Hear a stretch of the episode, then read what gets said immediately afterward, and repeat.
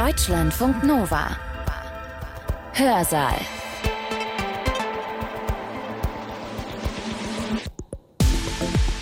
Seid ihr Fans von Krimiserien mit Rechtsmedizinern, Forensikerinnen und so weiter? Medical Detectives, Obduktion, sowas? Ja, dann seid ihr heute im Hörsaal absolut richtig.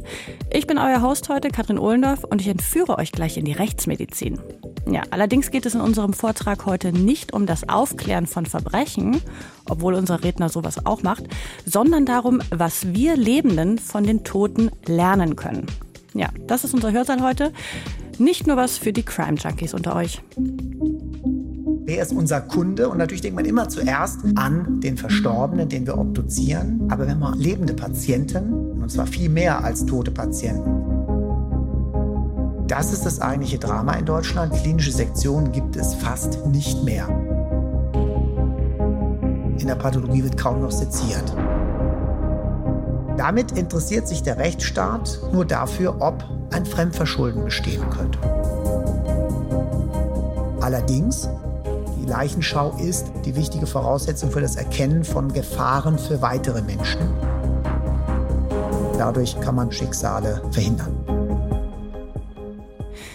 Ja, Schicksale, wie sie theoretisch jeden und jede von uns ereilen könnten. Also plötzlicher Herzstillstand zum Beispiel oder eine Covid-Erkrankung mit schlechtem Verlauf wie das Untersuchen von Leichen uns allen helfen kann, warum lebendige Menschen in die Rechtsmedizin kommen und wie die Zukunft des Fachs aussehen könnte. Stichwort molekulare Autopsie. Das hören wir jetzt gleich von einem Rechtsmediziner höchst selbst. Marcel A. Verhoff, Professor für Rechtsmedizin an der Goethe-Uni Frankfurt und Direktor des Instituts für Rechtsmedizin am dortigen Uniklinikum. Der Titel seines Vortrags Vorsicht Latein Aussprache, ich weiß nicht, ob ich das so gut kann, Mortui vivos docent, also die Toten lehren die Lebenden. Wie Leichenschau und Obduktion Leben retten. Gehalten hatte ihn im Rahmen der Reihe Dialog im Museum am 6. Oktober 2022 im Stuttgarter Mercedes-Benz Museum. Eingeladen dazu hatte ihn die Daimler-Benz Stiftung und die hat ihm auch ein Honorar gezahlt. Das war ihm irgendwie ganz wichtig, vor dem Vortrag nochmal transparent zu machen, also unterschlage ich das hier auch nicht. Marcel A. Verhoff. Fangen wir erstmal mit den Begriffen an. Was ist eine Leichenschau? Wie der Name schon sagt, Schau. Anfassen geht auch, aber nicht reinschneiden. Das bedeutet, die Leiche wird nur von außen untersucht. Eine Leichenschau ist bei jedem Verstorbenen notwendig in der Bundesrepublik Deutschland. Ansonsten darf der Leichnam nicht bestattet werden. Und mit dieser Leichenschau gemeint ist die ärztliche Leichenschau. In manchen Gesetzen steht es, Landesgesetzen steht erste Leichenschau oder erste ärztliche, weil es noch eine zweite ärztliche Leichenschau gibt. Manche nennen das auch die Feuerbestattungs- oder Krematoriumsleichenschau. Wenn ein Leichnam verbrannt werden soll, also die Bestattungsart gewählt wurde, kremieren, dann muss der Leichnam nochmal angeschaut werden. Dann darf aber im Gegensatz zu der ersten Leichenschau das nicht mehr jeder Arzt machen oder jede Ärztin, sondern nur noch spezialisierte Ärztinnen und Ärzte. In Hessen und in einigen anderen Bundesländern sind das nur noch die Rechtsmedizinerinnen und Rechtsmediziner, die diese zweite Leichenschau machen dürfen oder machen müssen. Es gibt noch dann die sogenannte gerichtliche Leichenschau. Da muss kein Arzt dabei sein. Da ist ein Staatsanwalt dabei und da ist ein Richter dabei, wenn er möchte. Und wenn die sagen, oder nur der Staatsanwalt, ich möchte gerne einen Arzt dabei haben, dann wird üblicherweise dazu ein Rechtsmediziner geholt. Und das ist eigentlich die gesetzliche Grundlage dafür, dass Rechtsmediziner an Tatort gehen. Wir gehen also nicht bei jeder Leiche an den Fundort, logischerweise, sondern nur dann, wenn es für notwendig erachtet wird, wenn wichtige Weichenstellungen am Anfang da sind oder wenn man sagt, das ist eine Tötung, wir wollen, dass ihr von Anfang an mitkriegt, wie sah der Leichenfundort aus, was gibt es für Blutspuren etc. Dann gibt es eine weitere Leichenschau, die kriminalpolizeiliche Leichenschau. Und äh, Gut ausgebildete Kriminalpolizisten machen manchmal bessere Leichenschauen als der durchschnittliche Arzt. Hm, das ist jetzt für meinen Berufsstand nicht so besonders äh, schmeichelhaft, aber die haben natürlich auch eine ganz andere, wie soll ich sagen, Motivation, dürfte man es überhaupt sagen. Und da sind wir auch schon so ein bisschen bei dem Thema. Erste Leichenschau hat eine Weichenstellerfunktion, denn der Arzt muss ein Kreuzchen machen. natürlicher Tod, nicht natürlicher Tod oder ungeklärt. Und immer dann, wenn er nicht natürlich ankreuzt oder ungeklärt, muss er die Polizei involvieren, informieren. Dann muss die Kriminalpolizei kommen und eine kriminalpolizeiliche Leichenschau machen. Dann sind wir im sogenannten Todesermittlungsverfahren. Und das ist so ein bisschen der Punkt, wo ich darauf hinaus möchte. Die Leichenschau, die ärztliche Leichenschau ist eine ganz, ganz wichtige Aufgabe, nicht nur als letzter Dienst für den Verstorbenen, sondern auch für die Lebenden. Da werden Sie gleich einige Beispiele sehen. Und das versuche ich jeden Tag auf verschiedenem Weg, angefangen bei den Studierenden, die bei uns die Leichenschau lernen sollen in der Rechtsmedizin. Wir geben uns sehr viel Mühe, weil die das ganze Semester über einmal die Woche kommen. Jedes Mal, wenn sie da sind, mindestens zwei Leichenschauen unter Anleitung machen. Da ist Frankfurt ganz groß muss ich sagen, ohne jetzt das Eigenlob zu übertreiben. Die einzigen, die das in dem Maße noch durchführen, sind die Hamburger Kolleginnen und Kollegen. Ansonsten ist es oft viel weniger. Und dann geht es im nächsten Schritt darum, alle ärztlichen Kolleginnen und Kollegen immer wieder anzutreiben und zu sagen, macht die Leichenschau gründlich, achtet auf die Details. Ansonsten werden Dinge übersehen. Welche das sein können, werden wir gleich noch sehen. Also das sind hier verschiedene Leichenschauen, äußere Leichenschauen. Und jetzt haben wir noch eine andere Liste, das sind nämlich die Obduktionen. Obduktion, Autopsie, innere Leichenschau, Sektion, das sind alles Synonyme, meint also alles dasselbe. Ich habe es mal Obduktion genannt. Der Begriff gerichtliche Leichenöffnung ist in der Strafprozessordnung so festgelegt. Den kann man nicht ändern, aber ob ich das klinische Obduktion, klinische Sektion nenne, klinische Autopsie, dasselbe mit den anderen Adjektiven, das ist egal. Das sind in dem Sinne keine geschützten Begriffe, bis auf die gerichtliche Leichenöffnung, die steht so im Gesetz drin, namentlich. Die gerichtliche Leichenöffnung hat eine Besonderheit gegenüber den anderen, ich nenne es jetzt mal Sektionsanlässen, dass bei der gerichtlichen Leichenschau zwei Ärztinnen und Ärzte dabei sein müssen, Vier-Augen-Prinzip. Die anderen Sektionen dürfen von einem Arzt durchgeführt werden.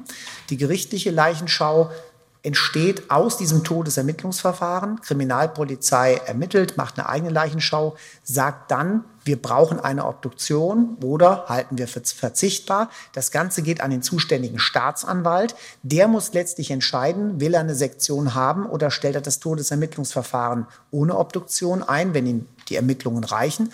Und dann muss er, wenn er das will, beim zuständigen Amtsgericht die gerichtliche Leichenöffnung beantragen und der Ermittlungsrichter, der Zuständige, muss dann einen richterlichen Beschluss für eine gerichtliche Leichenöffnung fassen. Kompliziert, aber so lang ist der Weg, bis eine Leiche letztlich in die Rechtsmedizin kommt. Und die Aufgabe, die, oder die gerichtliche Leichenöffnung ist die ureigene Aufgabe der Rechtsmedizin. Die eigentlich häufigste Sektion sollte die klinische Sektion sein. Klinische Sektion meint, ein Patient verstirbt im Krankenhaus und zum Zweck der Qualitätssicherung und der Fort- und Ausbildung der Ärztinnen und Ärzte wird eine Obduktion durchgeführt, um die Todesursache herauszufinden und mit dem abzugleichen, was man klinisch dachte, was die Todesursache ist und zu schauen, ob man bestmöglich behandelt hat, ob man was übersehen hat. Nicht im Sinne des Behandlungsfehlers, einfach im Sinne, hätte man was besser machen können. Das ist das eigentliche Drama in Deutschland. Diese klinische Sektion gibt es fast nicht mehr. Ende der 80er Jahre des letzten Jahrhunderts, muss man ja sagen, haben große Institute für Pathologie an den Unikliniken, äh, was weiß ich, zum Beispiel noch 3000 Obduktionen im Jahr gehabt. Heute haben dieselben Institute keine 30 mehr. Ja, also es ist unglaublich und äh, für viele eigentlich ist das gar nicht bewusst. Heute werden Todesursachen in Mortalitätskonferenzen zum Teil festgelegt. Das heißt, die behandelnden Ärzte setzen sich zusammen und man einigt sich auf die Todesursache, Klammer auf, die allen am besten passt, Klammer zu, und dann ist der Fall abgeschlossen. Qualitätssicherung. Ja. Wo das Problem ist, dazu werden wir gleich kommen. Weitere Sektionsanlässe, Möglichkeiten wäre versicherungsmedizinisch, Berufsgenossenschaft oder Lebensversicherung hat das Recht, die Todesursache feststellen zu lassen, weil ja ein Leistungsausschluss bestehen könnte. Gegen diese Obduktion können Angehörige Einspruch einlegen, könnte aber dann passieren, dass sie den Leistungsanspruch verlieren. Wäre also blöd. Dann haben wir die Sektion nach dem Infektionsschutzgesetz. Da kann der Amtsarzt die Sektion anordnen muss sie dummerweise dann aber auch bezahlen. Mir ist bis heute kein einziger Fall bekannt. in der Corona-Zeit, wo der Amtsarzt die Sektion angeordnet hätte. Das heißt, die Obduktionen sind aus anderen Gründen durchgeführt worden. Privatsektion gibt grundsätzlich die Möglichkeit, wenn im Krankenhaus nicht obduziert wurde, wenn der Staatsanwalt sagt, ich brauche keine Obduktion, Angehörige sagen, wir wollen es aber trotzdem wissen, dann können Angehörige zum Beispiel das nächstgelegene Institut für Rechtsmedizin mit einer Privatsektion beauftragen. Und das letzte wäre dann noch eine Sektion, die fast gar nicht mehr existiert. In Hessen hat sie keine Bedeutung mehr, weil diese Lücke es dafür nicht gibt, dass also bei der Feuerbestattung, wenn der Amtsarzt typischerweise sagt, äh, der die zweite Leichenschau macht, ich möchte gerne das durch eine Obduktion geklärt haben, dann, und es gibt aber keinen konkreten Hinweis auf was nicht Natürliches oder auf äußere Gewalt, dann ist das die Lücke. Die gibt es aber in Hessen nicht mehr, weil sobald ein gewisser Hinweis besteht, der Leichenschauer, der, die Rechtsmedizin, der zweite Leichenschauer sagt, äh, das passt mir nicht, dann muss es der Polizei gemeldet werden und dann haben wir das Todesermittlungsverfahren und dann wird letztlich der Leichnam durch die Staatsanwaltschaft wieder zum Verbrennen freigegeben. Also das heißt, diese Lücke gibt es nicht mehr. In einigen Bundesländern gibt es die noch. Sie sehen also ein, Weiteres Problem, was wir mal als Problem sehen, der Föderalismus, wird viel auf ihm geschimpft. Auf der anderen Seite hat er uns ziemlich viel Stabilität gegeben, so die letzten Jahrzehnte. Wenn man mal drüber nachdenkt und wenn man mal mit Frankreich vergleicht, dass der Zentralismus ist mitnichten besser in jeder Hinsicht. Ja, kommen wir schon zu dem Thema Covid-19 und durch die Obduktion und erst und nur durch die Obduktion hat man das Ausmaß der Schäden festgestellt. Was Sie hier sehen, ist eine Lunge, mit einer Schädigung, wie wir es noch nie vorher gesehen haben. So schwere Lungenschädigungen in so kurzer Zeit hat keine andere Erkrankung bisher geschafft. Normalerweise ist diese Schicht hier zwischen den Lungenbläschen hauchdünn und die hier ist gefühlt ein Meter dick. Durch die Entzündung, durch die Entzündungsprodukte, die dabei entstanden sind. Und da leuchtet es ein, dass diese Lungen einfach keinen Sauerstoff mehr aufnehmen können, weil die Schicht zwischen dem Luftraum und den Gefäßen so dick geworden ist, dass der Sauerstoff einfach nicht mehr durchgeht. Das war im Prinzip der Anfang, was man gesehen hat bei Covid-19. Jetzt kann man sagen, okay, schön, dass man es sieht. Man hat ja gewusst, die Patienten waren schwer krank. Äh, jetzt sehen wir das katastrophale Ausmaß. Aber was bringt das eigentlich? Dazu kam natürlich noch ein bisschen was anderes. Und Sie sehen hier, das Ganze war damals eingereicht bei der Zeitschrift 14.03.20, ganz früh. Wir haben uns mit ein paar Kollegen zusammengesetzt und gesagt, was wissen wir eigentlich über Covid? Das ist, haben wir gemerkt, nicht besonders viel. Mir geht es auch selten so, wenn irgendwas Neues kam. Ich kenne ja ein paar Leute, so aus dem Bereich der Medizin. Die rufe ich dann mal an und frage mal, belese mich ein bisschen und bin dann relativ schnell informiert oder fühle mich so. Hier war es nicht so. Ich habe verschiedene Leute gefragt, die es eigentlich hätten wissen können oder müssen. Die waren genauso ratlos wie ich. Was haben wir erstmal gemacht? Wir haben mal geschaut, wie gefährlich ist das für die Untersuchenden, für die Obduzierenden. Da bin ich dann in der Rolle, auf der einen Seite als Wissenschaftler, wo ich hier stehe, auf der anderen Seite als Arzt und als drittes natürlich als Chef, als Institutsleiter, der Verantwortung hat für seine Mitarbeiter und muss mir überlegen, kann ich die guten Gewissens so eine Obduktion durchführen lassen? Und am Anfang war die Antwort nein. Ganz klar nein. Die Sicherheitsvorkehrungen, die wir haben, reichen möglicherweise nicht aus. Das Ganze wurde dann von den Hamburger Kollegen relativ schnell ad absurdum geführt, weil so gefährlich wie das Coronavirus in der Theorie hätte sein können, war es dann zum Glück nicht, muss man sagen, zumindest von Leichen ausgehend. Und die Hamburger Kollegen haben eben sehr früh obduziert. Die Hamburger Rechtsmediziner, nicht die Hamburger Pathologen. Und dabei ist dann das hier rausgekommen. Und das war eigentlich die wichtigste Erkenntnis, nicht die kaputten Lungen. Das war eigentlich klar. Die mussten beatmet werden, die haben ganz schlechte Sauerstoffwerte gehabt. Dass die Lunge nicht mehr funktioniert, war klar. Aber trotzdem sind manche schneller gestorben als andere. Das, was Sie hier sehen, ist ein Herz. Das, was Sie hier sehen, ist eine Arterie. Und das, was Sie hier, diese vielen Punkte, das sind Entzündungszellen. Hier sehen Sie eine Lunge. Hier sehen Sie eine Lungenarterie und hier sehen Sie wieder diese kleinen vielen Punkte. Das sind Lymphozyten, spezielle Entzündungszellen, die man findet bei viralen Infektionen. Und diese Lymphozyten haben, warum auch immer, die Gefäße angegriffen, bis hin hier zu kleinen Kapillaren. Und das wiederum hat dazu geführt, durch die Entzündung in den Gefäßen, dass es Tromben gegeben hat, dass es Blutgerinnsel gegeben hat, die letztlich tödlich waren. Und in dem Moment wusste man, okay, wir haben bisher was gar nicht bedacht in der Behandlung der Covid-Patienten, nämlich, dass wir denen Gerinnungshemmer geben müssen, in einem ganz anderen Maß, als wir das bei normalen liegenden Patienten gemacht haben. Und schon wurde die Überlebensrate besser mit einem Schlag. Ja, also das ist schon das erste Beispiel gewesen, wie einfache Erkenntnisse durch die Obduktion. Man sieht ein Phänomen, von, mit dem man gar nicht gerechnet hat. Die Lunge war klar von vornherein, dass die nicht gut aussehen würde, aber damit hatte keiner gerechnet. Vor allen Dingen, dass das eben so häufig aufgetreten war. Ein Forschungsschwerpunkt in Frankfurt, in meinem Institut und zusammen dort mit der Virologie, die interessanterweise schon seit über zehn Jahren mit Coronaviren geforscht hatte, insbesondere was deren Überleben betrifft, war eben die Frage, wie infektiös sind denn die verstorbenen Covid-19-Patienten. Und haben wir eben herausgefunden, dass Verstorbene noch bis zu 19 Tagen nach dem Tod infektiös sein können, aber das insbesondere abhängig von dem Krankheitsstadium, in dem sie waren. Und es sind ja viele auch eigentlich verstorben, obwohl die Krankheit schon längst über den Berg war, durch die weiteren Folgeschäden, die sie hatten.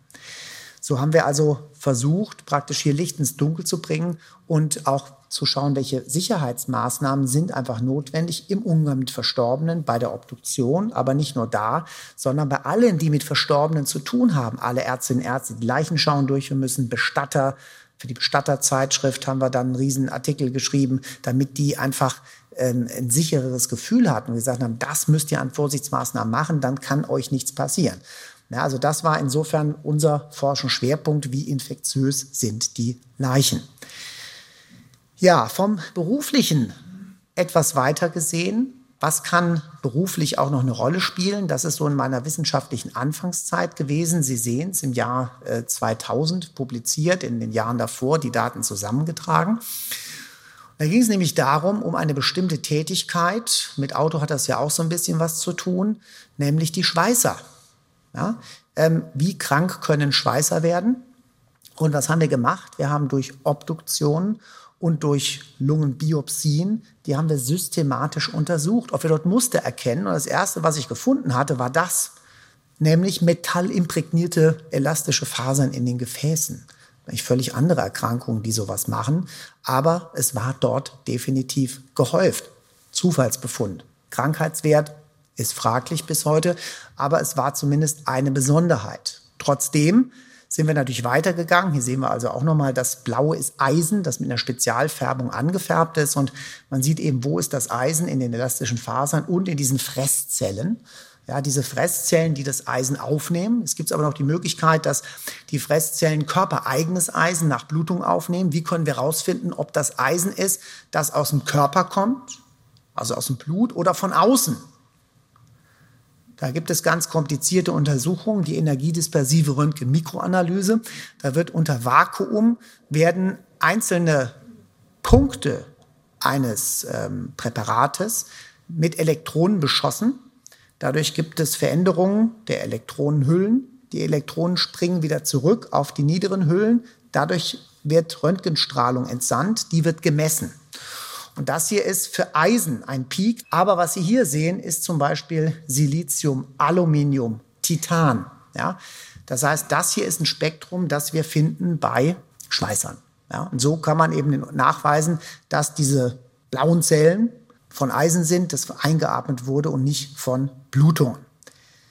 Das Ganze haben wir dann weiter verfeinert mit der Publikation diese Sideropneumokoniosen, so heißt dann der Fachbegriff, in Stadien einzuteilen, um das Krankheitsstadium überhaupt mal einordnen zu können. Und letztlich hat es dann nochmal, das war also auch im Jahr 2000, mit diesen Vorarbeiten neun Jahre gedauert, bis die Sideropneumokoniose als Berufskrankheit anerkannt wurde. Das heißt, diese Menschen werden dann entschädigt von den Berufsgenossenschaften, wenn sie das Krankheitsbild haben. Aber was eben noch viel wichtiger ist, dadurch, dass man Berufskrankheiten erkennt, kann man sie vermeiden. Das heißt, am Arbeitsplatz gelten heute glücklicherweise andere Bedingungen für die Menschen, die schweißen, ähm, als das eben noch vor 30 oder vor 50 Jahren war.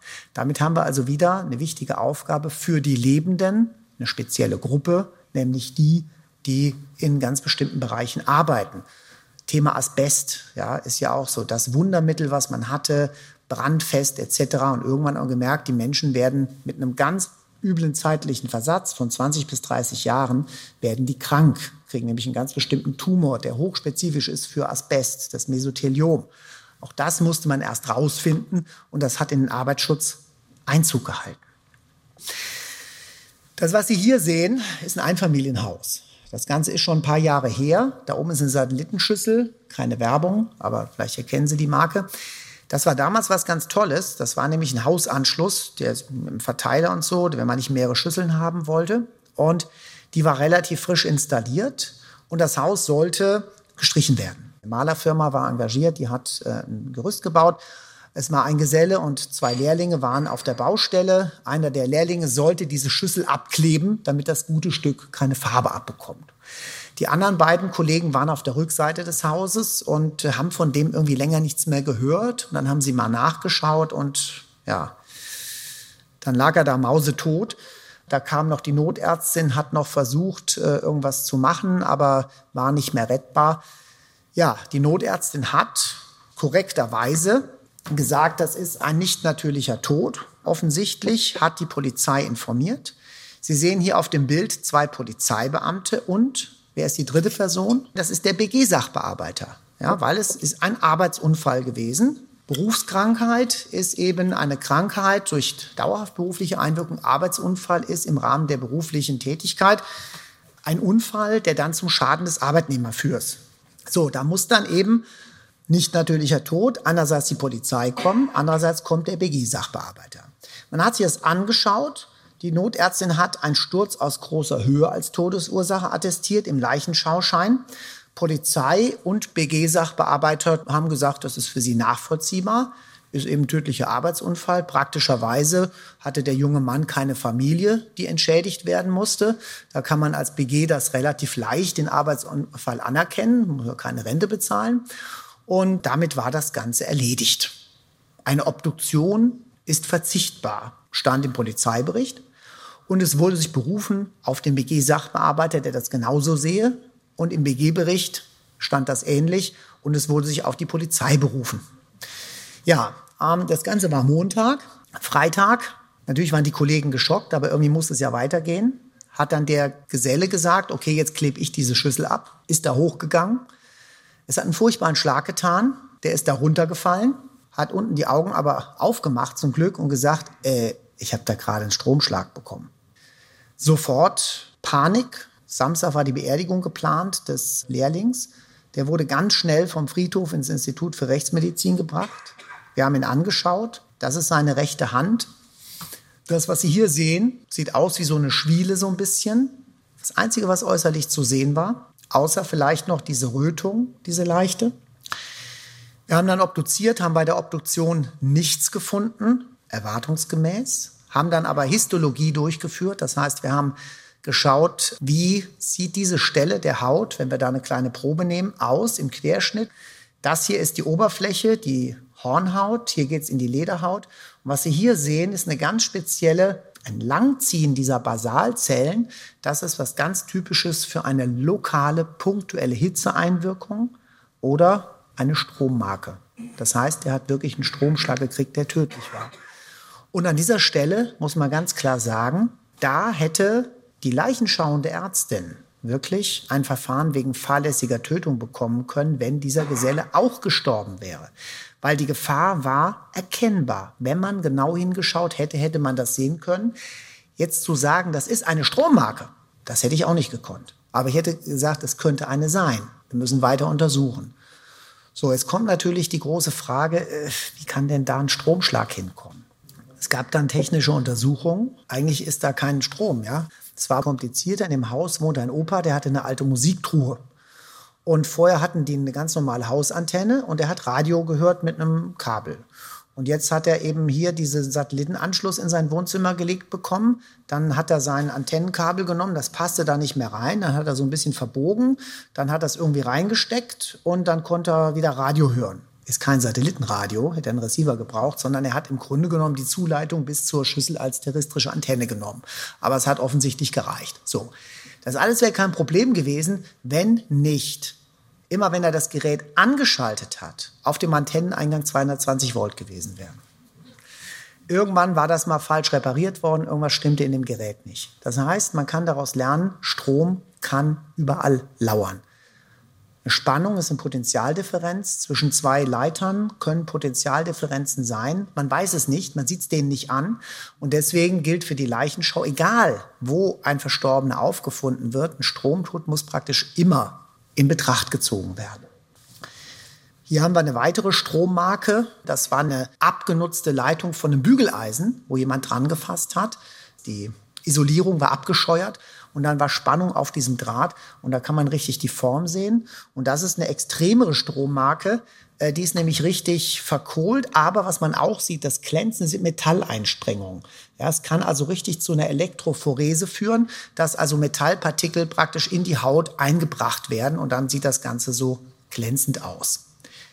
Da würde man es sicherlich nicht übersehen, aber schon die kleinen Strommarken muss man eben genau schauen. Das andere Tückische, also Strom, und da gilt bei der Leichenschau das zu entdecken, damit eben nicht ein weiterer Mensch zu Schaden kommt. Das andere Tückische, was in dieselbe Kategorie kommt, und ich glaube, das wird uns in den nächsten Wochen und Monaten dann doch wieder mehr begegnen, die Kohlenmonoxidvergiftung. Wenn also Menschen mit Holz heizen in der Wohnung, der Abzug funktioniert nicht richtig. Das Tückische ist, sie haben zum Beispiel eine Mietwohnung und ähm, zwei Wohnungen drunter hat jemand einen Ofen. Der benutzt ihn nur am Wochenende. Und in dem Kaminzug ist ein Loch in der vierten Etage. In der vierten Etage wohnt eine alte Frau, die ist über 90. Und der macht samstags abends seinen Kamin an. Die verstirbt an einer Kohlenmonoxidvergiftung. Die wird irgendwann Montag oder Dienstag gefunden, weil sie keiner im Haus mehr gesehen hat. Die ist eine alte Frau, ist doch klar, die ist über 90. Es war jetzt halt mal so weit. Und dann bezieht der Nächste die Wohnung und ihm passiert genau dasselbe. Eine Kohlenmonoxidvergiftung kann man sehen, und zwar an der Farbe der Totenflecke. Ja? Das sind normale Totenflecke, blau-violett. Das sind Totenflecke rot durch Kohlenmonoxid. Manchmal kann es sein, dass Totenflecke roter werden, wenn der Leichnam kalt liegt. Dann sind aber zumindest die Nagelbetten so rot wie hier. Das wären normale Totenflecke. Also auch das kann und muss man eben erkennen und auch in jedem Fall damit rechnen, dass irgendwo ein Kohlenmonoxid-Lock sein kann. Wir haben wirklich die letzten Jahre wenig gehabt. Wenig Stromunfälle, die Sicherheit ist super geworden und auch wenig Kohlenmonoxidunfälle. Aber ich befürchte, in diesem Winter werden wir ein paar mehr bekommen. Kommen wir zum anderen Thema. Plötzlicher Kindstod. Hier sehen wir die Fallzahlen von 1980 an, ein stetiger Anstieg hier haben wir den Sprung nach der Wiedervereinigung.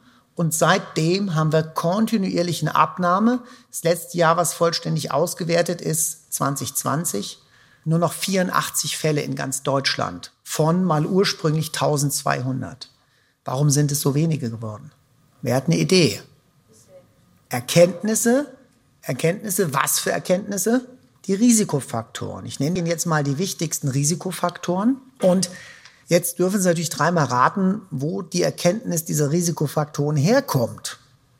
Aus der systematischen Auswertung dieser Fälle. Bis heute wissen wir noch nicht endgültig, was letztlich den plötzlichen Kindstod auslöst oder welche Voraussetzungen die zwingende ist. Es muss irgendetwas Genetisches sein, davon gehen wir aus.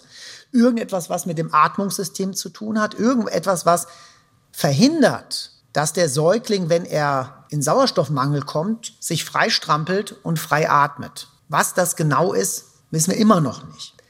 Aber dieses Muster hat sich eben gezeigt und allein durch das Beachten dieser Risikofaktoren ist es offensichtlich gelungen, die gefährdeten Kinder davor zu bewahren. Die anderen, die nicht gefährdet waren, für die wäre es egal gewesen. Ja? Trotzdem, hier brauchen wir eine systematische Untersuchung und natürlich auch, was ist eigentlich ein plötzlicher Kindstod? Was ist die Definition? Nicht einfach ein Kind, das in einem kritischen Alter, kritische Alter sind drei Monate und acht Monate, kommt noch so ein Gipfel, dann plötzlich tot ist, sondern es ist eine sogenannte Ausschlussdiagnose. Was heißt das? Wir dürfen nichts finden. Dann können wir die Diagnose stellen. Klingt so ein bisschen absurd. Aber wenn wir alles untersucht haben, und das ist die Voraussetzung, wenn ich nur die Obduktion mache ja, und finde nichts, dann könnte das Kind immer noch vergiftet gewesen sein. Das Kind könnte eine Herzmuskelentzündung oder eine Lungenentzündung gehabt haben, die ich nur unter Mikroskop sehe. Erst wenn das alles untersucht worden ist, dürfen wir von plötzlichen Kindstod sprechen. Und nur diese Fälle, für die macht es Sinn, die Risikofaktoren zu analysieren. Ja? Also ich brauche diese Vorauswahl. Trotzdem ist jetzt die Frage, können wir nicht mehr? Können wir nicht das Risiko, das individuelle Risiko bewerten? Sprich also das Thema Genetik. Und dann kommen wir zum letzten großen Thema. Das ist eine Publikation von unserer Arbeitsgruppe noch nicht lange her, jetzt aus, äh, von vor zwei Jahren. Und zwar gibt es das Phänomen des genetisch bedingten plötzlichen Herztodes. Und auch das kann schon bei den Kleinen eine Rolle spielen. Das heißt, die Fallzahl des plötzlichen Kindstodes ist auch ein bisschen gesunken, weil man immer genauer geschaut hat. Man hat andere Todesursachen gefunden, seltene Lungenentzündung etc. Man hat den Standard gesetzt, plötzlicher Kindstod ist nur noch, wo man nichts findet. Das hat die Fallzahl ein bisschen abgesenkt, aber die größte Senkung der Fallzahl durch die Vermeidung der Risikofaktoren. Und jetzt überlegt man, was spielt alles eben eine Rolle bei diesem plötzlichen Kindstod. Und da haben wir eben unter anderem bestimmte Gene untersucht, die mit plötzlichem Herztod assoziiert sind und haben da Anteile der Zusammenhänge gefunden, aber immer noch nicht den Stein der Weisen, dass wir sagen können, das haben alle Fälle, die plötzlicher Kindstod erlitten haben, haben diese genetischen Veränderungen.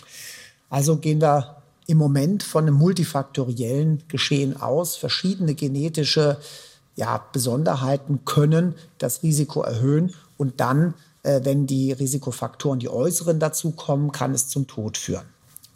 Kommen wir aber zu diesem Thema plötzlicher Herztod. Sie haben es im Fernsehen der ein oder andere gesehen.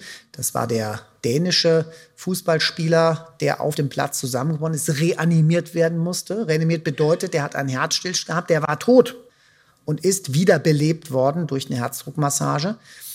Und ähm, ja, dieser Satz, der da steht, muss man sich einfach mal so vorstellen. Beim plötzlichen Herztod ist etwa in der Hälfte der Fälle tritt der plötzliche Herztod ein, ohne dass man vorher irgendeine Erkrankung wusste. Hier nur noch mal, um das abzugrenzen, plötzlicher Herztod meint wirklich ein plötzlicher Tod aufgrund eines kranken Herzens. Nicht die häufig im Leichenschauschein eingetragene Todesursache Herzstillstand. Das ist nämlich keine Todesursache.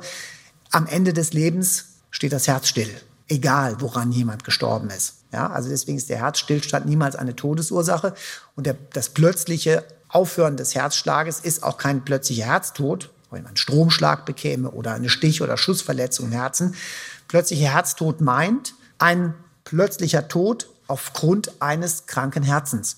Ja, das also nur mal so zur Definition. Wenn wir da jetzt weitergehen, gehen wir von aus, wobei die Zahlen, ich hatte das vorhin ja schon mal so angedeutet, mit Vorsicht zu genießen sind.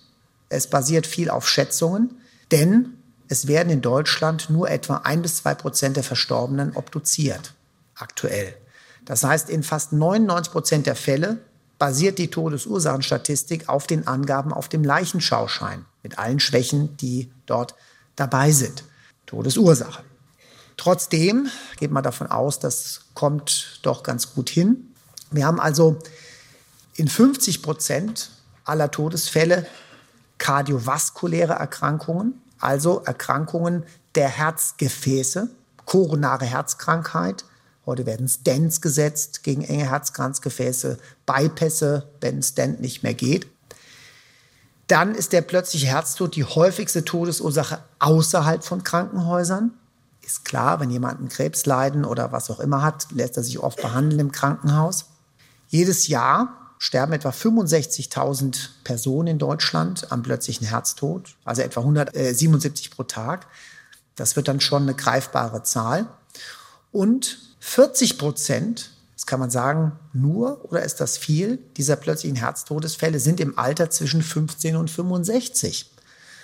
Also ein Alter, wo man jetzt gar nicht unbedingt damit rechnen würde.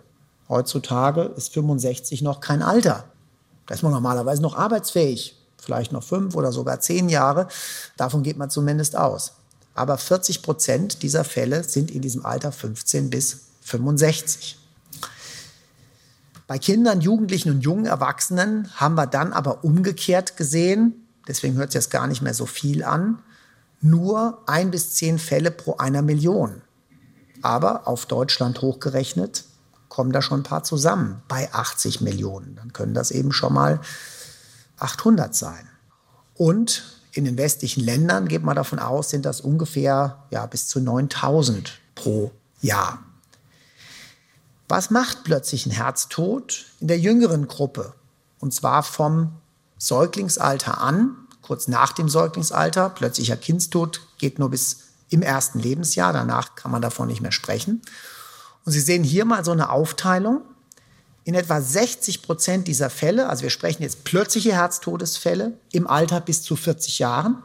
Und davon findet man in 60 Prozent einen handfesten Grund. Das können also koronare Herzkrankheit sein, Herzmuskelentzündungen oder Veränderungen an der Herzstruktur, dass also die Herzmuskulatur nicht mehr so richtig funktioniert, dass die ausleiert, dass die sich erweitert, dass die sich verdickt. Kommen wir gleich noch dazu. Und in 40 Prozent der Fälle findet man aber die Ursache, die eigentliche, nicht raus mit den gängigen Untersuchungsmethoden. Welche sind das? Die sogenannten primären Arrhythmiesyndrome. Das bekannteste und häufigste, das sogenannte Long-QT-Syndrom. Wir haben also im EKG QRS T, das sind so bestimmte Zacken, die kriegen Namen. Und zwischen Q und T-Zacke ist das verlängert. Und das kann eben dazu führen, dass irgendwann die Überleitung offensichtlich gar nicht mehr stattfindet und das Herz praktisch stehen bleibt. Dann haben wir das sogenannte Brugada-Syndrom, nach dem Erstbeschreiber genannt. Das ist ein bisschen seltener. Und dann haben wir noch andere seltenere Erkrankungen. Aber auch wenn die so selten zu sein scheinen, 1 zu 25.000 sind pro Jahr, wären immerhin in einer Stadt wie Frankfurt mit 800.000 Einwohnern, äh, wären das äh, 300 Fälle im Jahr. Dann wird es irgendwann doch gar nicht mehr so wenig. Das sind die sogenannten Kardiomyopathien. Also hier sehen Sie mal so ein gesundes Herz, so sollte das aussehen. Und hier sehen Sie, da sind so ein paar Sachen komisch. Die Wand ausgeleiert, die Mitte des Herzens, also die Trennwand zwischen rechter und linker Kammer verdickt, hier der Vorhof ausgeweitet. Das sind also alles so können Herzen aussehen, sollten sie nicht aussehen. Und auch bei diesen strukturellen Erkrankungen haben wir unterschiedliche Anzahl von familiären Häufungen. Ja, bei dieser Erkrankung in über 15 bis 30 Prozent der Fälle. Das meiste kommt tatsächlich durch Alkohol. Tatsächlich so. Also man denkt immer, Alkohol ist gut für die Gefäße können wir grundsätzlich bestätigen. Die Leute, die zu viel Alkohol trinken, haben sehr saubere Gefäße ähm, ohne Einlagerung. Aber dummerweise mag das Herz das so auf Dauer nicht und wird dann so schlaff. Ne? Aber anderes Thema. Das heißt also auch bei diesen strukturellen Herzerkrankungen haben wir einen hohen familiären Anteil eigentlich. Das bedeutet, wenn wir hier diese Liste uns nochmal anschauen, das sind alles Gruppen, wo eine genetische Belastung im Hintergrund stehen kann, nicht muss, stehen kann. Ganz vereinfacht mal dargestellt, haben wir hier Eltern mit einem Kind und ein Elternteil, in dem Fall der Vater, hat ein gefährliches, nenne ich mal vorsichtig, Gen. Dann ist die Chance, dass er das an das Kind weitergibt, statistisch gesehen 50 Prozent. Das bedeutet, wenn solche Gene gefährlich sind, dann ist die Chance recht groß, dass sie auch weitergegeben werden. Also nochmal zum plötzlichen Herztod. Das ist eigentlich der Fall, wo wir sagen, na gut, ist ein alter Mensch, hat auch vielleicht schon bekannte Herzerkrankungen, schon mal ein Bypassgefäß bekommen, ist morgens tot im Bett. In Anführungszeichen überrascht niemand. Auch wenn natürlich der Todesfall im Einzelfall tragisch ist für die Familie, weil man doch nicht mitgerechnet hat. Aber das andere sind die anderen Fälle von jungen Menschen, die in der Realität vorkommen, glücklicherweise deutlich seltener sind. Jetzt kommen Sie natürlich möglicherweise hin und sagen, was hat das mit der Rechtsmedizin zu tun? Das eine ist, in der Pathologie wird kaum noch seziert, ist die bittere Wahrheit. Das andere ist, bei dieser Vorauswahl junge Menschen unter 40 ist natürlich die Rechtsmedizin viel häufiger involviert, weil unerwarteter Tod eines jungen Menschen immer ein Verdacht, dass hier eine Tötung im Raum stehen könnte. Vergiftung, was auch immer. Das heißt, bei der ärztlichen Todesfeststellung müssen ja die drei verschiedenen Kategorien getroffen werden. Natürlich, nicht natürlich oder ungeklärt. Und in diesen beiden Fällen muss eben die Meldung an die Polizei erfolgen. Und dann ist die Frage Obduktion ja oder nein. Allerdings aus juristischer Sicht ist der Fall normalerweise dann abgeschlossen, wenn kein sogenanntes Fremdverschulden besteht. Das heißt, die Pflicht des Rechtsstaates ist zu schauen, muss das Ganze verfolgt werden? Gibt es jemanden, der möglicherweise bestraft werden muss? Und damit interessiert sich der Rechtsstaat im eigentlichen Sinne gar nicht mal für die nicht natürlichen Todesfälle, zum Beispiel Suizid ist nicht strafbar, nicht verfolgungspflichtig, sondern interessiert sich nur dafür, ob ein Fremdverschulden bestehen könnte. Und der Standardfall ist, dass wir entweder bei der Obduktion eine handfeste Todesursache finden, fette Herzinfarkt, Schlaganfall, Lungenembolie und damit einen natürlichen Tod bescheinigt haben. Dann kann der Staatsanwalt guten Gewissens sagen, Fall ist erledigt, Fremdverschulden ausgeschlossen. Wenn wir nichts finden bei der Obduktion, wird dann typischerweise die Toxikologie angeordnet. Warum? Weil wenn wir keine äußere Gewalteinwirkung haben, die die Todesursache bestimmen könnte, kann er nur noch vergiftet worden sein als Möglichkeit des Fremdverschuldens. Wenn das auch ausgeschlossen ist, ist die Ermittlungsaufgabe des Staates erledigt.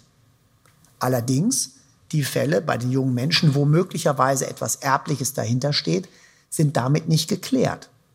Und deswegen ist es so wichtig, dass in diesen Fällen weiter untersucht werden kann, auch nach der juristischen Todesend. Denn das Ganze hat möglicherweise Konsequenzen für die Angehörigen. Und deswegen, wenn wir also plötzliche Fälle haben von, wie alles aussieht, plötzlicher Herztod, also die Todesursache ungeklärt ist, wenn nach der Obduktion, Histologie und Toxikologie, das ist ganz wichtig, die Histologie mit dabei, die wird dann oftmals nicht angeordnet vom Staatsanwalt. Wenn das gegeben ist und wir zusätzlich in der rückblickenden Vorgeschichte hören, Moment mal, da sind Familienangehörige, die sind auch schon plötzlich tot gewesen im jungen Alter. Dann ist es wichtig, spezielles Material aufzuheben bei der Obduktion, mit denen genetische Untersuchungen möglich sind. Und dann im Prinzip parallel laufen zu lassen Untersuchungen der Angehörigen und die, wir nennen das molekulare Autopsie. Was sich dahinter verbirgt, werden Sie gleich noch sehen. Zunächst mal, also nochmal, was gibt den Hinweis darauf, ihr müsst eine molekulare Autopsie durchführen bei unerwartetem plötzlichen Tod zuvor junger Menschen, eigentlich sogar schon unter 50, so ein bisschen die Frage in der Literatur, sagt man unter 40 oder unter 50. Wenn vor dem Todeseintritt bestimmte Trigger waren, also bei bestimmten Erkrankungen ist es so, dass der laute Wecker hochgefährlich ist. Also jeder von Ihnen, der den lauten Wecker nicht mag, hat jetzt nach heute einen Grund zu sagen, nee, ich muss anders sanfter geweckt werden. Wenn der Vorgeschichte unklare Bewusstlosigkeiten, insbesondere bei sportlicher Betätigung waren, dann aber auch, wenn in der Familie entsprechende Todesfälle waren oder Herzrhythmusstörungen, aber auch unerwartet plötzliche Todesfälle im Wasser oder beispielsweise unerklärbare Autounfälle von jungen Personen. Alles das wären Gründe, wo man sagt, wir brauchen die molekulare Autopsie. Was macht die molekulare Autopsie? Die seziert die Gene sozusagen, die Risikogene. Und zwar ganz gezielt Risikogene für einen plötzlichen Herztod. Es gibt natürlich viele genetische Risiken, die bestehen könnten. Heute kennt man eine ganze Menge. Für ungefähr 50.000 Euro könnte man sich alle genetischen Risiken, die man hat, untersuchen lassen. Da kann man dann sagen, so und so viel Prozent für Lungenkrebs, auch wenn sie nicht rauchen und so weiter. Also wenn es mir eine anbieten würde, ich würde es nicht machen. Warum nicht? Weil, das ist was ganz Wichtiges, Genotyp bedeutet nicht automatisch Phänotyp. Es gibt noch andere Faktoren, die dazu führen, dass sich ein genetisches Risiko wirklich realisiert. Wenn ich jetzt bei Ihnen allen hier nach Risikogenen für einen plötzlichen Herztod suchen würde, würde ich bei einem großen Teil von Ihnen was finden. Es wäre völlig schwachsinnig. Ja, Sie werden nur beunruhigt und es bringt niemandem was. In dem Moment, wo aber ein naher Verwandter von Ihnen verstirbt, der hat eines der Risikogene und Sie haben es auch, dann ist es Grund, sich ernsthaft Sorgen zu machen. Also nicht ein blindes Screen, sondern der Anlass dieser Todesfall, auch wenn das natürlich schlimm ist, aber trotzdem dann eben weiterzugehen.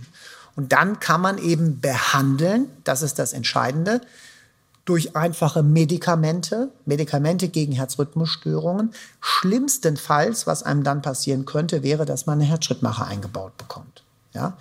Aber lieber ein Herzschrittmacher als unbeobachtet plötzlich Herzstillstand und das war's.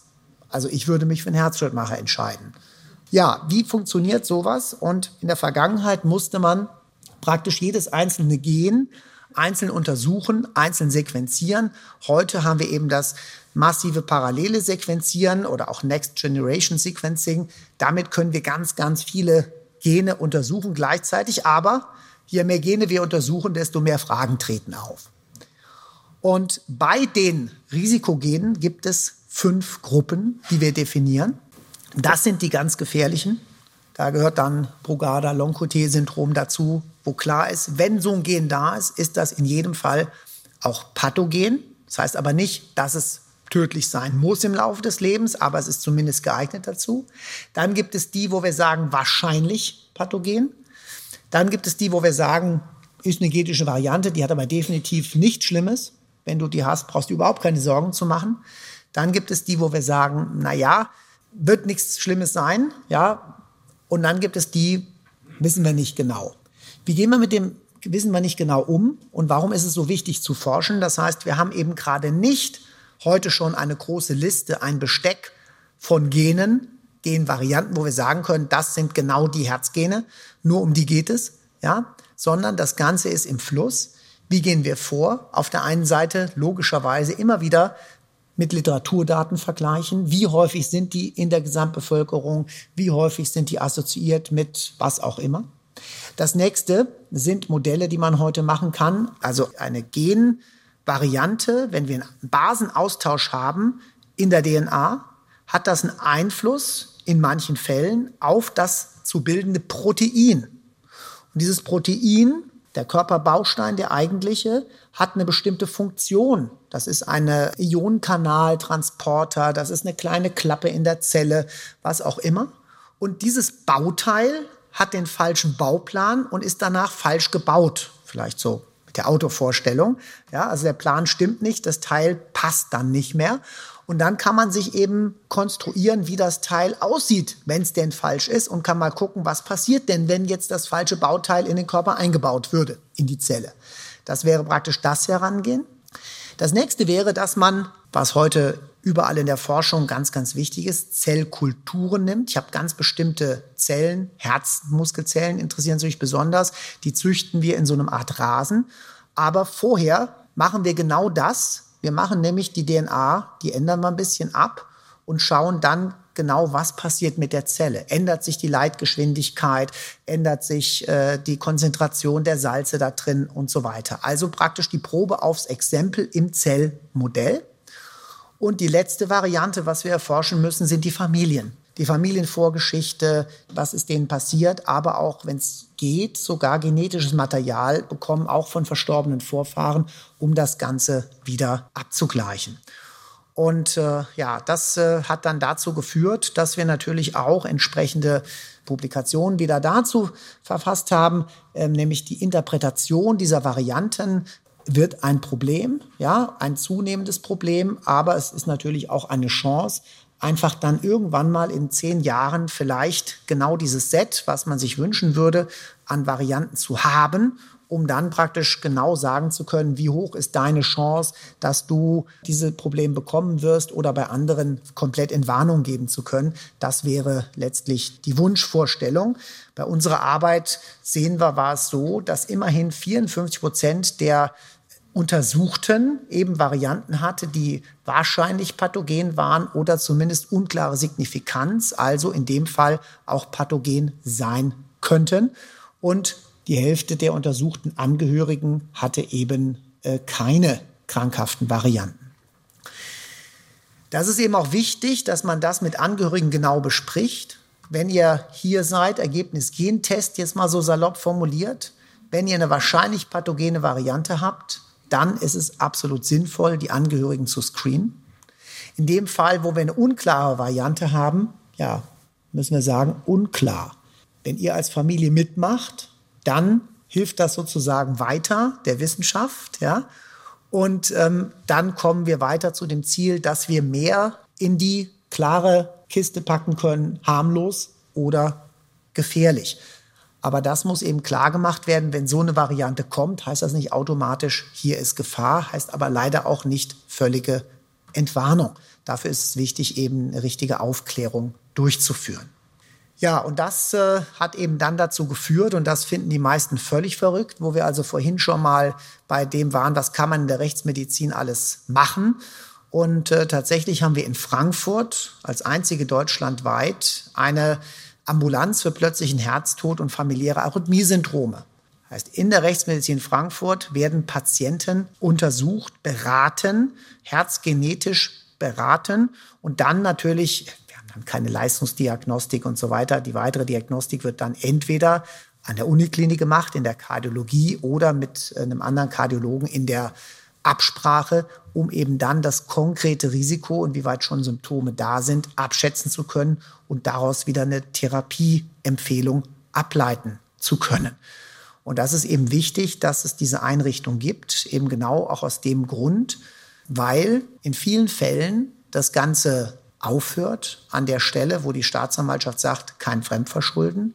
Aber die weiteren Untersuchungen, insbesondere des Verstorbenen, müssen natürlich irgendwie bezahlt werden.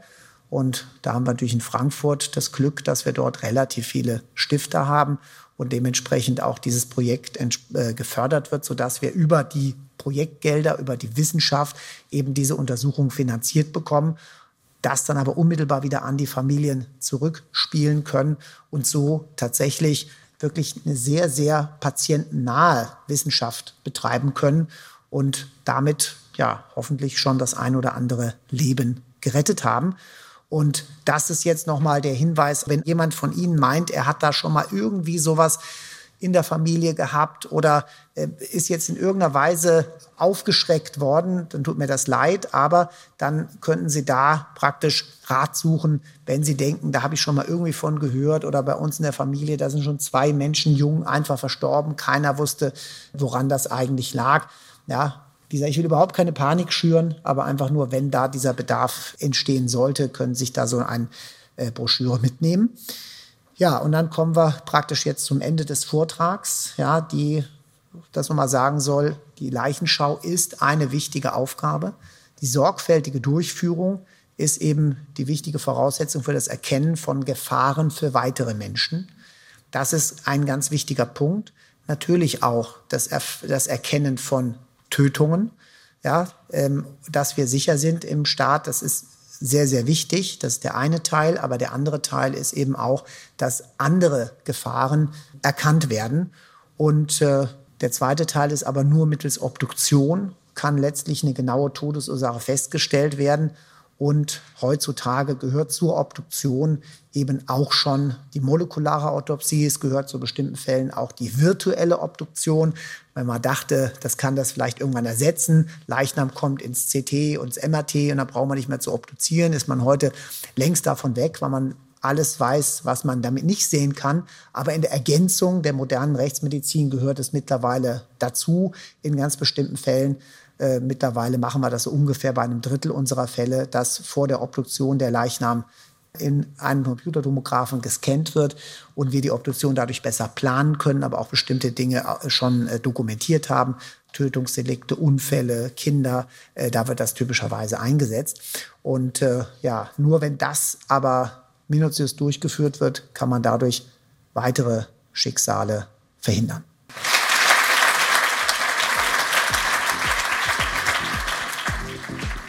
Der Rechtsmediziner Marcel A. Verhoff war das mit einem Vortrag über das, was wir von Leichen lernen können. Tja, und ich bin, warum auch immer, an der Info anfangs hängen geblieben, dass es eine Privatobduktion gibt. Fand ich irgendwie skurril. Und ich habe aus reiner Neugier gerade mal eine Suchmaschine bemüht und geguckt, was das kostet. An einer Uniklinik habe ich einen Preis von 800 bis 1000 Euro gefunden. Weniger teurer als ich dachte. Ja, mein Beitrag aus der Reihe Unnützes Wissen. Ich hoffe, ihr braucht diese Info nicht. Höchstens mal bei einem Kneipenquiz oder so. Aber ich habe auch noch eine nützlichere Info. Den Flyer, von dem Verhoff spricht, den gibt es als Link im Online-Artikel zu dieser Episode und in den Show Notes. Ich bin Katrin Ohlendorf. Ich sage Tschüss für diese Folge und bis zur nächsten. Da geht es übrigens um böse Rhetorik und wie ihr sie erkennt. Deutschlandfunk Nova. Hörsaal. Jeden Sonntag neu. Auf deutschlandfunknova.de und überall, wo es Podcasts gibt. Deine Podcasts.